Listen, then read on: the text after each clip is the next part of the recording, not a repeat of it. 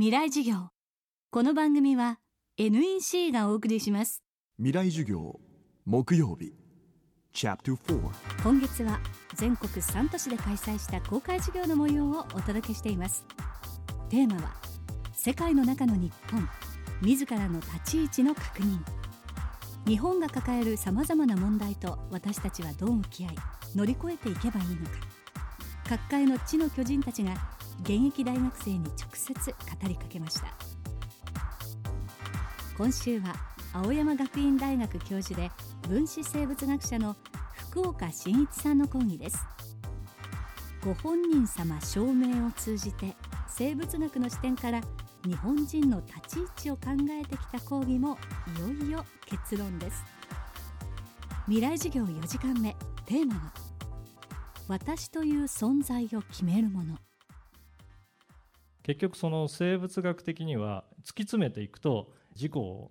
立証することは本当はできないわけですね。だからどの程度で本人が確認されるとみなすかっていう、まあ、社会的な約束になってるわけですよね。で私が言いたいのはその本人様の確認っていうのは社会的な約束で生物のその自分の中に自分を規定する何かその普遍のものがあるっていうのはまあ、作り話というか神話であるっていうことですよね。で、まあ、その社会生活の中では銀行だったら、まあ、免許証とかもう一つ何か ID を見せれば一応それは本人だっていうことになってます。でそれは全てその私自身が生物としての私があまりにも不安定なので何か社会的な約束として自分の外部に何か自分の自己同一性を担保するものを作ろうとしている、まあ、人間そのもののまあ普遍に対するまあ不安のようなものじゃないかなと思うんですね。そこをどの程度をもってじゃあその普遍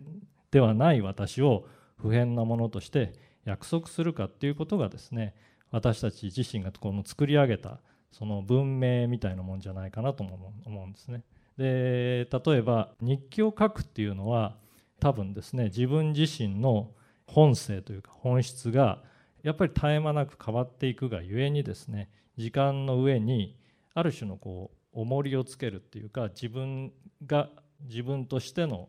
一貫性を持ってるっていうその記録として自分の外部に何かそういったものをこう保存していきたいなっていう要求の表れじゃないかなと思うんですね。でもう一つあの今日お伝えしたい生物学からのメッセージは細胞の話なんですけれども細胞は実は自分自身のことを何も知らないんです。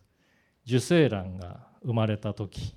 そしてそれが2つの細胞4つの細胞8つの細胞16の細胞ってだんだん増えていって細胞の塊になります。でその細胞がちょっとずつですね神経の細胞になったり心臓の細胞になったり皮膚の細胞になったり、まあ、専門化していってそして全体として多細胞生物である人間みたいなものができていくわけです。でもその過程でそれぞれ一つ一つの細胞は自分が将来何になるかっていうことについて別にあらかじめプログラムされてるわけでもないし運命づけられてるわけでもないんです。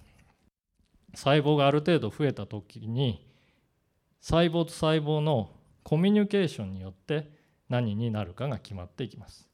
ですから皆さんもですねその自分をあまりこの自分自身の内部にね探さないようにした方がいいんじゃないかなというふうに思うんです。自分が自分であるあるいは自己一貫性みたいなものがすごいあの大事なものと思ってるかもしれませんけれどもあんまりその自己一貫性の物語あるいは自己実現の物語みたいなことにですね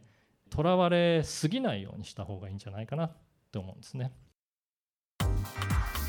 福岡伸一さんの講義の模様は完全版ビデオポッドキャストで配信しています。未来授業2012で検索してチェックしてください。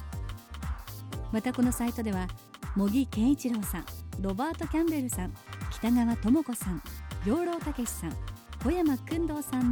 公開授業の様子も見ることができます。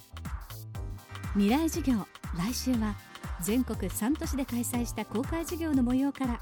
小山君堂さんの講義をお送りします。仕事のフットワークまで軽くする圧倒的な軽さを。